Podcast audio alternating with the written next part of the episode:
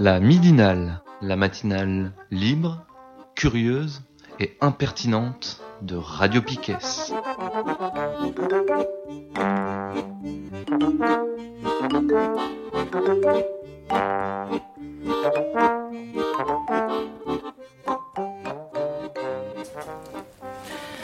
Bonjour, bonjour, on est lundi 25 mars et c'est la midinale sur Radio Piquet.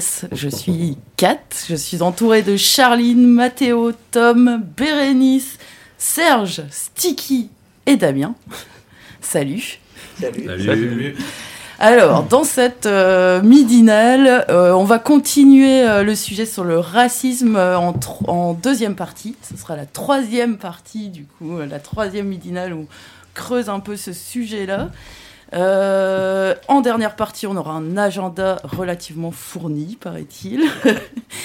Et pour commencer euh, ce, cette revue de presse, enfin cette première partie, disons qui ne sera pas vraiment une revue de presse, euh, on va causer des journées départementales d'études sur l'extrême droite qui sont organisées par plusieurs syndicats à Brest, jeudi 28 et vendredi 29 mars.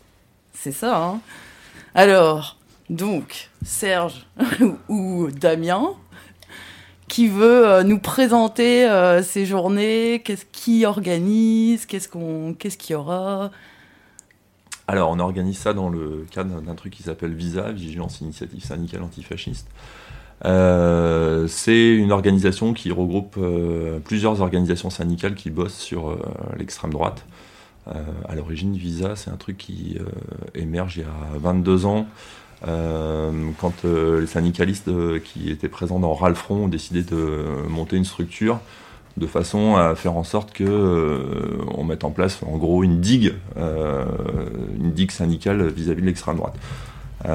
pour remettre un peu le truc dans le cadre, c'est le, moment où le Front National essayait de s'implanter un peu partout en créant ses propres syndicats, notamment dans le milieu pénitentiaire. Et donc c'est à ce moment-là que, que, les copains donc, euh, qui étaient présents dans Ralfron euh, se sont regroupés avec euh, leurs organisations syndicales. Bah, il y avait des syndicats de la CFDT, il y avait des syndicats de la CGT, de la FSU, de Solidaire, de la CNT, et puis, et puis je crois que c'est et puis le syndicat de la magistrature, donc qui ont créé cette structure qui s'appelle donc Vigilance Initiative Syndicale Antifasciste. Donc c'est un truc qui existe depuis 22 euh, ans, avec des déclinaisons locales dans les endroits où euh, le FN est malheureusement bien présent, à savoir euh, les Bouches du Rhône, le Vaucluse. Mm. Donc il y, a des visas locaux dans, ces coins-là. alors aujourd'hui, Visa s'occupe pas uniquement du Front National, puisque des tarés, il y en a d'autres. Euh, même, voire même des plus énervés. Aujourd'hui, notre souci, ça va être euh, notamment euh, les bastions sociaux qui sont formés un petit peu partout en France. Alors, on arrive à les faire fermer petit à petit, c'est le cas notamment à Lyon, parce qu'ils ont foutu quand même un bon bordel dans le, dans le vieux Lyon. là, les copains sont en train de s'occuper du bastion social de, Marseille. Ils étaient en manifestation la samedi dernier avec bon espoir que ce truc-là soit, soit fermé à son tour. Quoi. Voilà, donc c'est un peu ça euh, l'idée.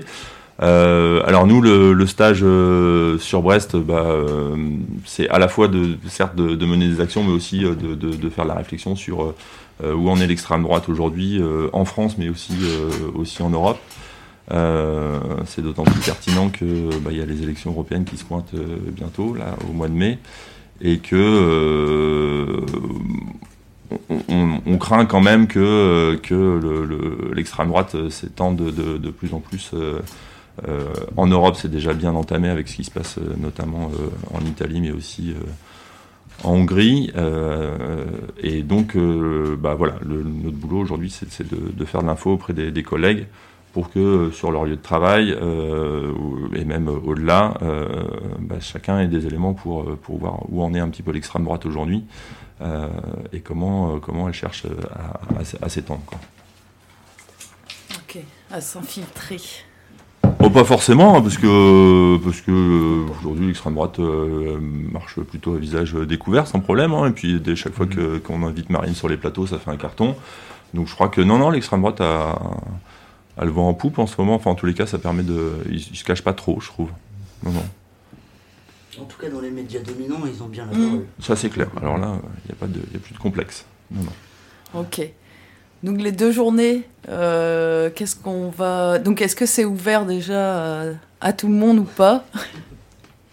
Mais Euh, oui, enfin voilà, hein, Ah déjà, ouais. c'est, euh, tu, tu, tu as rappelé le, le lieu, c'est ça? C'est, euh, Alors, le- la formation elle aura lieu donc à, à l'auberge de jeunesse euh, qui est au port là, de, de Brest, Mm. euh, sur deux jours, donc le, le jeudi et le vendredi 29.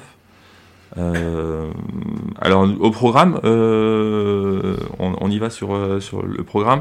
Euh, bah forcément, il faut qu'on commence euh, le point sur euh, les rapports pas toujours très très sains que le mouvement syndical a entretenu avec l'extrême droite, hein, parce que si aujourd'hui on essaie de mettre une digue, ça n'a pas toujours été le cas.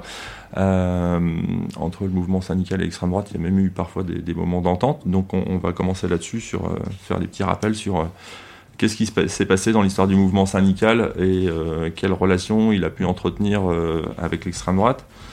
Euh, ensuite, on enchaînera sur la réalité migratoire, parce que c'est quand même le créneau sur lequel surfe l'extrême droite en France, mais aussi en Europe. Essayer de faire croire que les passoires, les frontières sont des passoires.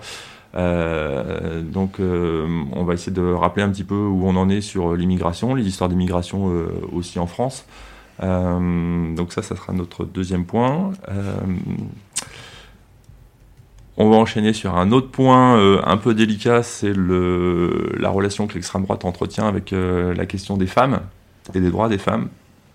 Euh, ça peut euh, ressembler à une oxymore, mais, euh, justement, il faut euh, qu'on en parle. Euh, de comment euh, l'extrême droite traite, traite cette question-là, parce que là aussi il y a eu euh, quelques mutations euh, dans le discours de l'extrême droite qui est plus euh, prône plus forcément le retour des femmes à la maison. Euh, mais cela dit, euh, ça ne veut pas dire que si les choses sont plus aussi simples qu'auparavant, elles elles sont pas devenues plus complexes. Donc euh, voilà, on a un point là-dessus aussi euh, jeudi. Et puis, euh, et puis aussi, on fera un point sur euh, la situation de l'extrême droite euh, en Bretagne, euh, avec euh, bah, euh, tous- les petits groupuscules qu'on peut avoir localement à l'échelle de, de- de la Bretagne. Ça, c'est notre super programme pour le jeudi. Ça devait être une journée déjà bien, bien, bien chargée. Euh, ouais, quand on aura avalé tout ça, je pense que on sera prêt pour le lendemain. Voilà. Euh, et le lendemain, euh, donc on a un copain qui va venir nous faire un point sur euh, comment ça se passe dans les mairies brunes, parce qu'il y a quand même une bonne dizaine de, de- de mairies qui sont passées soit FN, soit soit sous sous la direction de- de- d'individus qui sont assez proches, en tous les cas, de- du, du FN, enfin du feu le FN qui est devenu le Rassemblement National maintenant. Euh, et donc la journée de vendredi, c'est plutôt une journée tournée sur la thématique de l'éducation à l'extrême droite. Et euh, donc le, copain qui viendra interviendra sur euh, comment travailler dans l'éducation dans, dans, dans les mairies brunes. Ensuite, on va essayer de, de, de faire un, bon, consacrer un bon moment sur comment, comment lutter contre l'extrême droite bah, sur, sur nos lieux de, travail sur nos établissements, sur nos écoles, enfin bon, voilà. Euh, et enfin, on, finira euh, la journée sur euh, tout ce qui est pratique pédagogique euh, antifasciste. Voilà, je crois que j'ai fait le tour du, du programme. Et après ça, bah, ça sera le week-end, ça sera bien. Voilà. Euh, du coup, ouais. Pour oui. l'ouverture, je peux répondre. Enfin Ouais. oui, voilà, donc c'est ouvert à, à, à tout le monde, hein, donc euh, à tout le monde qui pourra se rendre donc à ce, à ce donc euh, stage le 28 et 29 mars à l'auberge de jeunesse de Brest. Et il y aura aussi un, un concert pour le coup jeudi soir. Enfin, je te laisserai en, en- parler un petit peu après. Et euh, donc c'est vrai que voilà, bon, c'est syndical, donc euh, il faut avoir euh, bon, comment dire, une autorisation d'absence, donc qui dépasse en fait hein, le, le- les gens syndiqués. Enfin voilà, n'importe qui qui bosse peut avoir une autorisation d'absence. Enfin, pouvait en fait, parce qu'il faut des fois des délais de des délais en fait pour demander. Là, c'était il y a un mois. hein, du coup, le, le stage est vraiment la semaine prochaine. Mais maintenant, enfin voilà, si vous travaillez pas, si vous, euh, voilà, si vous avez des temps libres, voilà, vous êtes bienvenus euh, au stage. Quoi. Voilà. Après, c'est bien de rentrer en contact. Alors bon, on n'a pas forcément de contact, mais bon, vous pointez, puis si, voilà, si vous arrivez les derniers, tant pis, il n'y aura pas de place. Voilà. Mais du coup, c'est vrai, les salariés ne connaissent pas toujours leurs droits. En fait, Mm. tu as le droit, tout salarié. Est-ce qu'il faut être syndiqué pour avoir le droit à des. Non, tout salarié a le droit à je sais plus combien d'heures euh, chaque année. Ah de non, c'est pas des heures, c'est des ou jours, c'est 12 jours. jours. Ouais. 12 jours. 12 jours.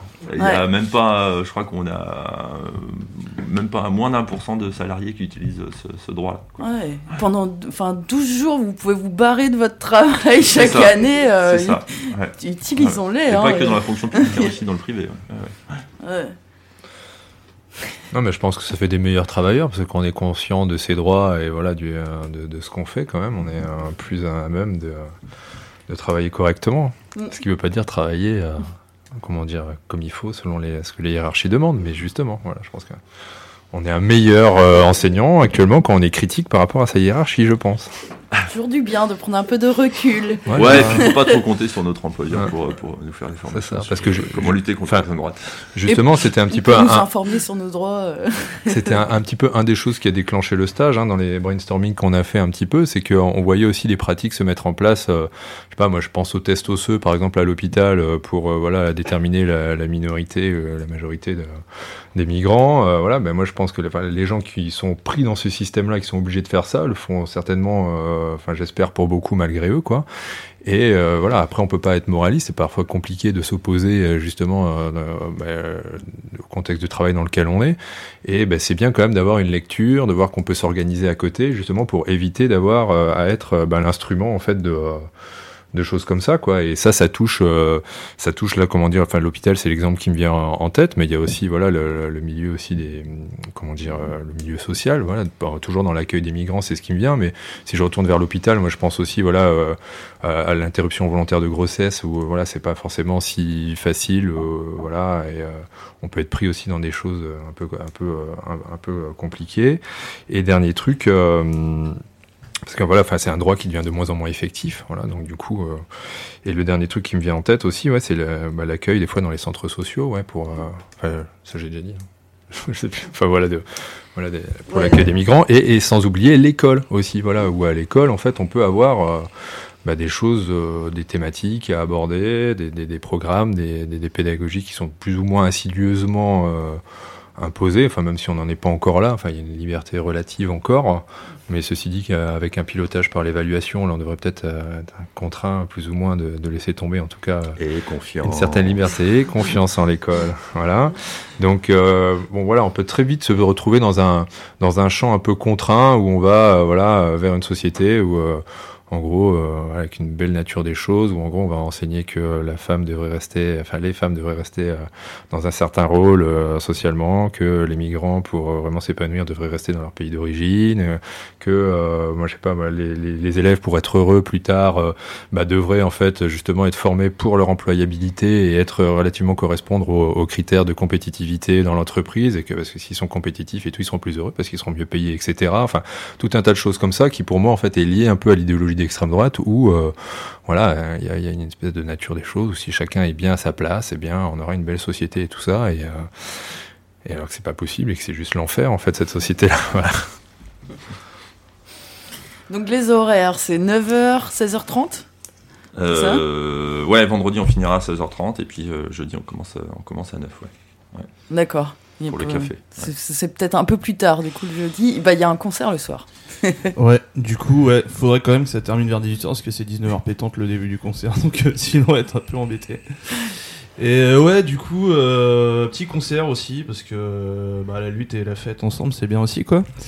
Donc euh, ça se passera à l'avenir, au 22 rue Bugeaud, la place Guérin là. Et euh, il y aura donc Prince Ringard, donc euh, Jean-Claude qui viendra avec Mousse. On vous le présente plus quoi, donc euh, folk punk un peu, euh, chanson anarchisante avec euh, Jean-Claude qui chante et Mousse la femme orchestre à côté qui, qui fait la musique. Ensuite il y aura MC Poons, donc ancien de l'alerte rouge, voilà, c'est mon petit frère aussi, euh, parallèlement à ça. Donc pour du hip-hop, et il y aura aussi El Prolo, toujours du hip-hop, voilà, rap engagé aussi. donc voilà, trois petits concerts, 19, on va essayer de terminer pas trop tard, vers 22h, 22h30. Donc euh, vous pointez pas non plus la dernière minute.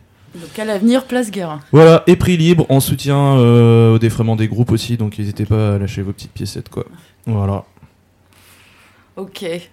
Bon, est-ce que vous avez des choses à ajouter euh, par rapport à cette, euh, cet événement Je vais peut-être préciser un petit point là. Je sais enfin, pour le, je sais pas s'il y a des curieux là, pour, par exemple le lien sur les femmes et l'extrême droite. Là, le, le camarade qui va nous faire ça, donc Jean-Paul Gauthier là, va parler en fait du projet justement de la place des femmes dans les projets de société de l'extrême droite. Enfin, je parlais justement voilà tout à l'heure là, les choses où chacun serait bien à sa place, et on va voir justement que les choses évoluent quand même. Des fois, voilà, il y a des choses un petit peu, euh, et donc là, on va avoir le droit à un retour là depuis l'action française, en passant par les croix de feu, le régime de Vichy, aussi justement la, la, la, la relation à la comment dire à la maternité, enfin euh, à la production en fait biologique là pour le coup aussi, je pense qu'il va être beaucoup euh, abordé. Euh, L'œuvre française et qu'est-ce que j'ai vu encore? Bah, Les cathos intégristes bien sûr, qui ont aussi leur idée de la chose. Voilà, bon, on va aller un petit peu dans le détail aussi comme ça à chaque fois dans les thèmes. hein. Ok. Et comme c'est un sujet qui nous intéresse, donc on sera là. Radio. Piquet, euh, on va venir avec des petits enregistreurs. Et normal, donc l'idée, c'est qu'on les mettra en ligne après. Que, donc vous pourrez les réécouter pour ceux qui, qui sont, qui entendent là et qui se disent j'irai bien, mais je suis un peu tard pour m'inscrire.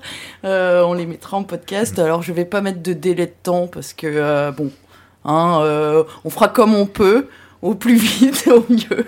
Ça marche. On compte sur vous. Ouais. Oui, et j'oubliais justement par rapport à cette question-là, enfin, le projet, c'est pas qu'un projet historique aussi, c'est de voir un peu les assauts qui ont été mis en place, en fait, justement, par euh, des gens, voilà, avec une coloration, on va dire, euh, politique euh, particulière, là, et on, par- on parlera aussi, voilà, de comment est-ce que, tu parlais de comment est-ce que l'extrême droite s'immisce, enfin, on a parlé un petit peu, là, justement, s'immisce un peu dans, dans les logiques, comment dire, de fonctionnement des services publics, ou des choses comme ça, ou dans les esprits, mais il y a aussi, voilà, tout un tas d'associations qui, en fait, véhiculent des idées comme ça, voilà, où chacun doit être bien à sa place et bien sage dans la société pour que les choses tournent.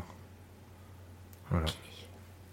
Et puis rappeler qu'il ne fait pas bon d'être un opposant politique à l'extrême droite parce que l'extrême droite tue. Euh, en Nouvelle-Zélande, certes, mais pas qu'en Nouvelle-Zélande. Euh, le recours à la violence euh, de l'extrême droite, euh, ben, on n'en a pas fini avec. Donc, euh, raison de plus pour, pour en parler et puis euh, les combattre. Merci.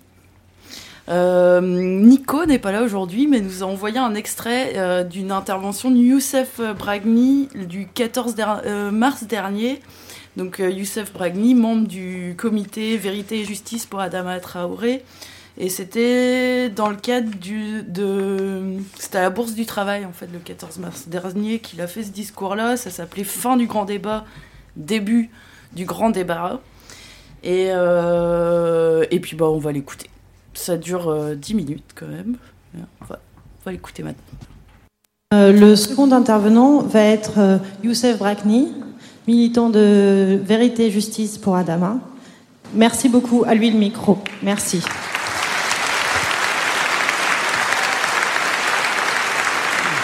Alors bonsoir à toutes et à tous. Euh, Donc c'est, je suis euh, Youssef Brakni, je suis membre du comité Vérité et Justice pour Adama Traoré. Le, le nom d'Adama Traoré, vous connaissez sûrement. C'est le nom euh, d'un jeune euh, noir, citoyen français, tué le jour de son anniversaire, le 19 juillet 2016, le jour de ses 24 ans. Il a été tué par trois gendarmes de la République française.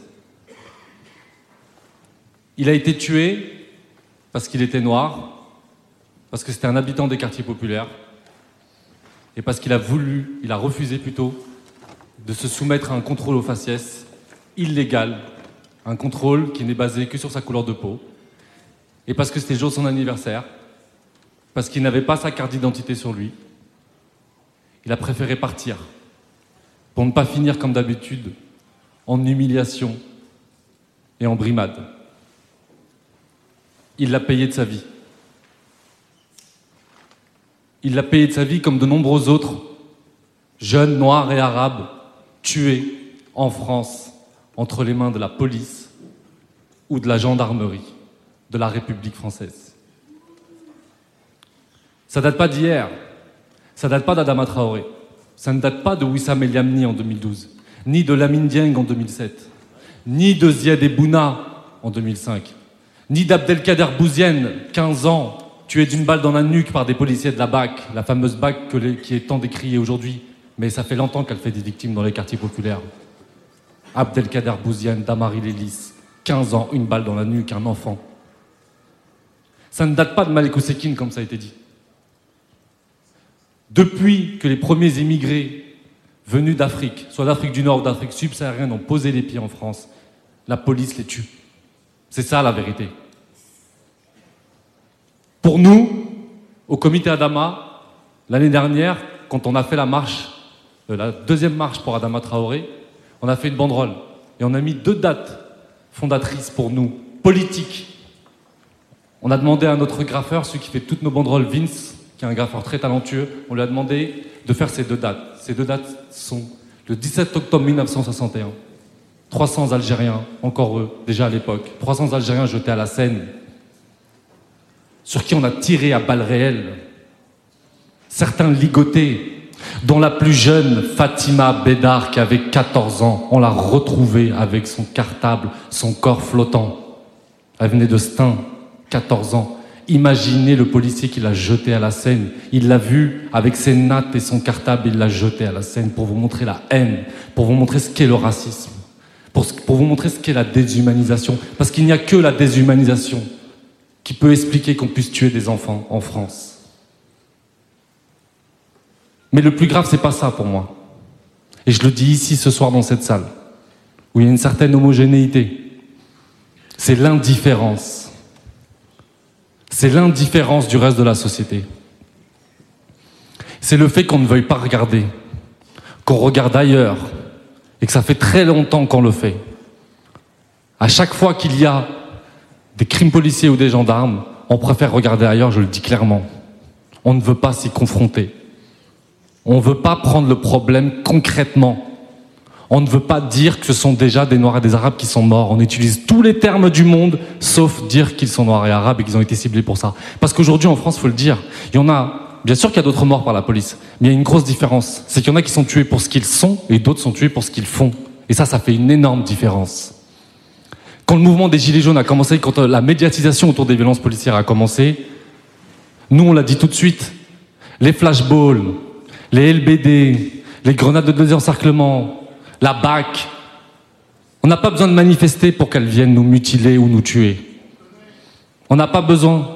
Juste notre existence, notre existence dans l'espace public, dans nos quartiers, c'est déjà une raison suffisante pour la BAC et pour la police pour venir nous réprimer, nous éborgner, nous mutiler ou nous tuer. On n'a même pas besoin de se mettre en mouvement, ni de menacer qui que ce soit. C'est juste nous, nos gueules, notre existence qui est un problème. Quand les Gilets jaunes ont commencé, nous, on s'est dit tout de suite, on va y aller. Tout le monde était contre nous. Tout le monde était choqué. Ils se sont dit, mais ils sont devenus fous. Que va faire le comité Adama là-dedans Ils n'étaient pas avec nous en 2005. Ils ne parlent pas de la question raciale. Ils, ne parlent pas des quartiers populaires. Mais moi, je leur ai dit, mais c'est pas à eux que j'en veux. C'est pas à ces pauvres gens. Moi, j'ai vu la misère. C'est des gens qui n'ont plus rien. C'est des gens qui ne sont plus rien, qu'on a réduit à rien. Moi, je dis, c'est avec eux que je veux militer, c'est avec eux que je veux me battre. Mon problème, et ça a toujours été ça, ça a toujours été une constante dans ma vie militante, et je milite depuis très longtemps, depuis que je suis adolescent, dans mon quartier à Bagnolet, ça a toujours été la gauche, et je le dis. Toujours été la gauche. Ça a toujours été un problème dans ce pays. Moi, je vous le dis, ceux que j'ai toujours eu en face de moi, qui ont toujours été dans le déni notamment du racisme, ce sont des pseudo-personnes de gauche, des pseudo-intellectuels, des pseudo-partis qui ont osé se dire de gauche.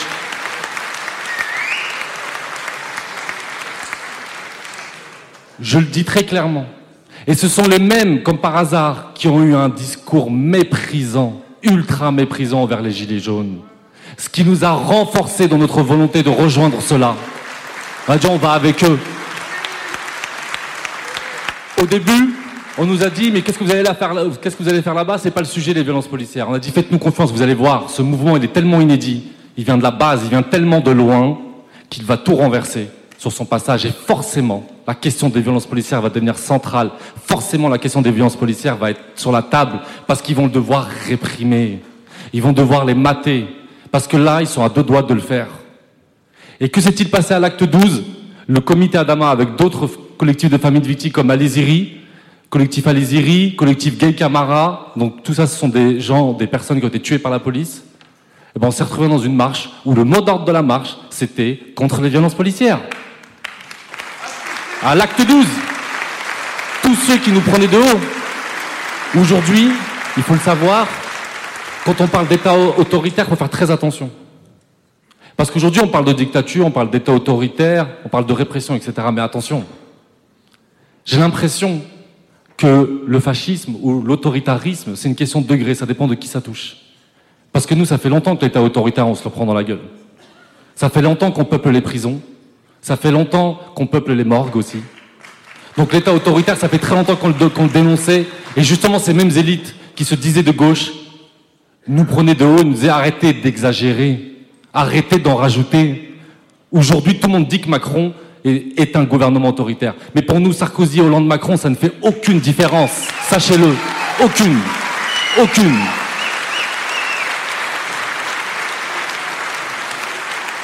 Parce que quand le comité Adama s'est mis en marche, quand il s'est mis debout, quand dès les premiers jours il y a eu des révoltes, parce que c'est des révoltes légitimes comme celle de 2005, il n'y a pas plus légitime que de se révolter quand un des vôtres a été tué impunément, injustement. Quand ces révoltes ont commencé, il y a eu une répression considérable. Faut le savoir, j'espère que vous le savez tous, qu'aujourd'hui, il y a quatre frères d'Adama Traoré qui sont en prison. Que leur frère a été tué, aujourd'hui, ils sont en prison. Ils sont à Bois d'Arcy, ils sont à Ouni, ils sont à Meaux, ils sont à Villepinte. Sachez-le. Ils ont perdu leur frère, retenez bien, en 2016. Depuis, ils ont tous été en prison les uns après les autres. Parce qu'ils ont osé se mettre debout. Parce qu'ils ont osé dire non et je vous dis pas tout. Je ne vous dis pas tout sur ce que fait cet État à la famille Traoré. Il y en a un qui a réussi à sortir après un long combat. Il n'a que 19 ans. Yacouba Traoré. Il est sorti deux semaines. Deux semaines après, on est venu le chercher au petit matin. Alors qu'il avait trouvé un travail, qu'il avait trouvé un nouveau logement loin de Beaumont. Ils sont venus le chercher à 2 heures du matin pour une affaire qu'ils avaient déjà préparée bien avant, pour le détruire psychologiquement. Bagui Traoré, on fait exprès de le ramener à chaque fois dans la même cellule où il a appris la mort de son frère Adama Traoré. Exprès. C'est ça l'autoritarisme. Qu'on soit bien d'accord, on le vit déjà. Je terminerai sur ça. Le procureur de la République de Pontoise, quand Adama Traoré est mort, il a dit tranquillement, devant BFM TV, qu'Adama Traoré était mort à cause de l'alcool. Mensonge. On a, grâce à la mobilisation du quartier, des habitants, du comité, il a été muté aujourd'hui. C'était comme l'ancien chef de l'antiterrorisme à Paris. Il était à Pontoise pour être en retraite. Il a voulu couvrir la mort d'un jeune citoyen français. Euh, donc là, je me suis permise de couper une toute petite partie de son discours. Il revient parce que la semaine dernière, on en a causé en fait de tous les multiples euh, interprétations qui ont eu lieu dans les médias avec euh, toutes les versions fausses sur la mort d'Adama Traoré. Et euh, du coup, j'en vois la, la toute fin de son discours. Les plus grands médecins, les plus grands spécialistes de la drépanocytose, de la sarcoïsode, toutes les maladies citées, ils ont dit noir sur blanc, ils l'ont écrit, vous l'avez vu là, c'est sorti avant-hier, ils l'ont dit. Adama Traoré n'est pas mort suite à toutes ces maladies. Ils ont dit que c'était scientifiquement faux et qu'on remet même en cause l'éthique médicale des médecins qui ont osé écrire ça.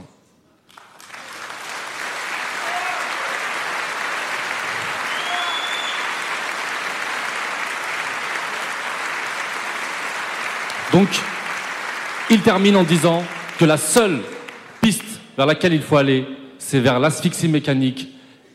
Il faut aller, il faut regarder de plus près les conditions d'interpellation et la technique d'immobilisation qui a été employée, comme c'était le cas pour la Mindiang, comme c'était le cas pour Aliziri, comme ça a été le cas pour de nombreux autres, malheureusement, tués entre les mains de la police et de la gendarmerie. Et j'espère, j'espère que je verrai tout le monde ici quand il sera question des luttes des quartiers populaires et des morts dans les quartiers populaires. Merci.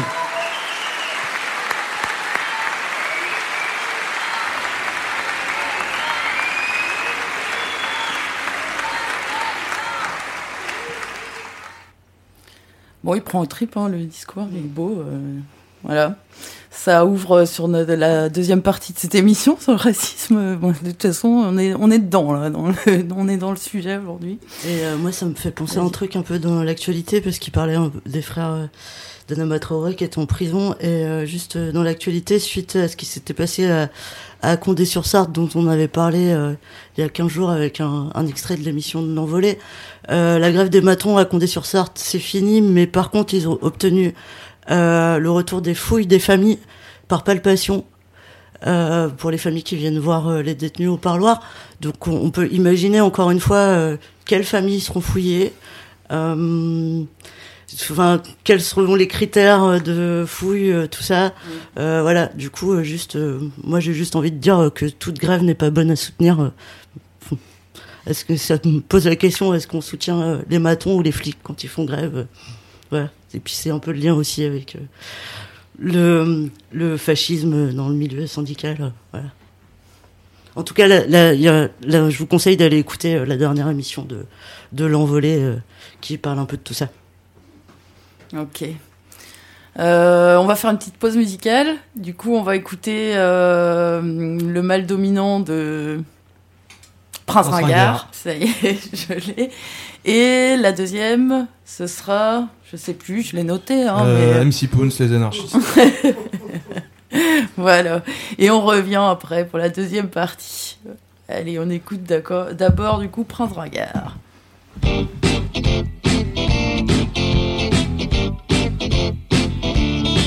Il est con le mal dominant, il réfléchit avec ses couilles, il est sportif de temps en temps, et sa gonzesse en a la trouille.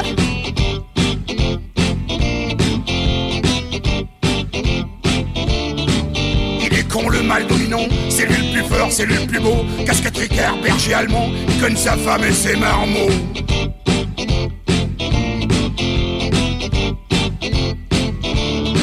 Ce sont des cons les dominants, surtout quand ils sont dominés. Ils sont dangereux, ils sont méchants, il faudrait tous les faire piquer.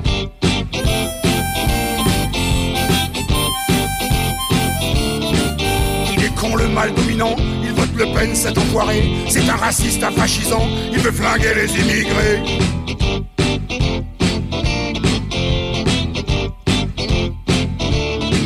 Il est con le mal dominant, surtout quand il est dominé. Il est dangereux, il est méchant, il faudrait peut-être le faire castrer.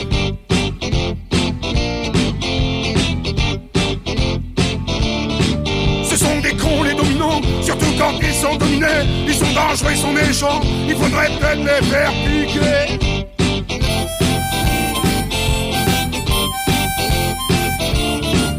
Il est con le mal dominant, faudrait pas le prendre pour un PD. Rien dans la tronche évidemment, un jour sa femme elle l'a buté.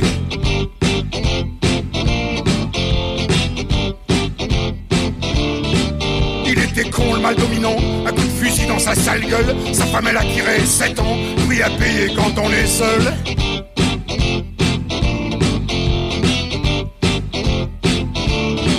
Ce sont des cons les dominants, surtout quand ils sont dominés. Ils sont dangereux, ils sont méchants, il faudrait peut-être les faire piquer.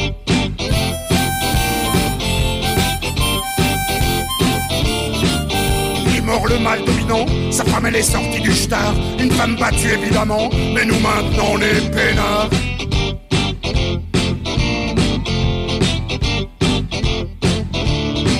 Ce sont des cons les dominants, surtout quand ils sont dominés. Ils sont dangereux, ils sont méchants, il faudrait tous les faire castrer.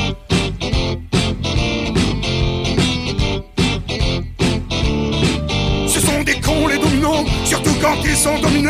Ils sont dangereux, ils sont méchants, il faudrait tous les faire piquer.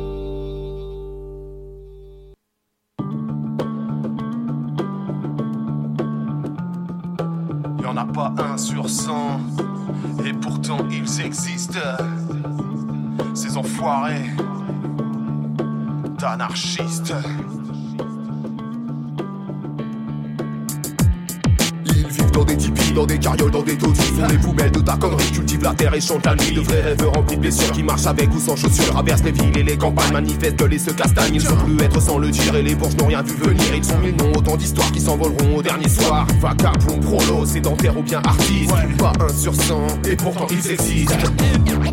Les anarchistes.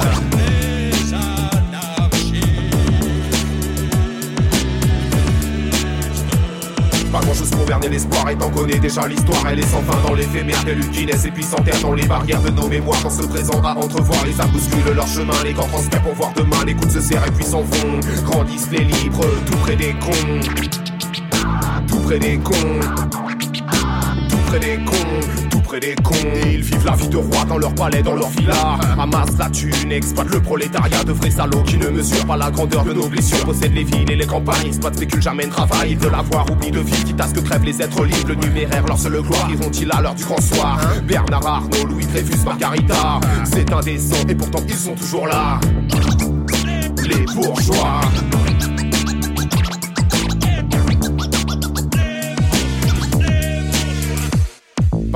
Berner l'espoir et t'en déjà l'histoire Elle est sans fin dans l'éphémère telle une Guinness et puis s'enterre dans les barrières de nos mémoires Dans ce présent à entrevoir les âmes bousculent leur chemin Les corps transpirent pour voir demain les coups se serrent et puis s'en vont. Grandissent les libres tout près des cons. Tout près des cons. Tout près des cons. Révolution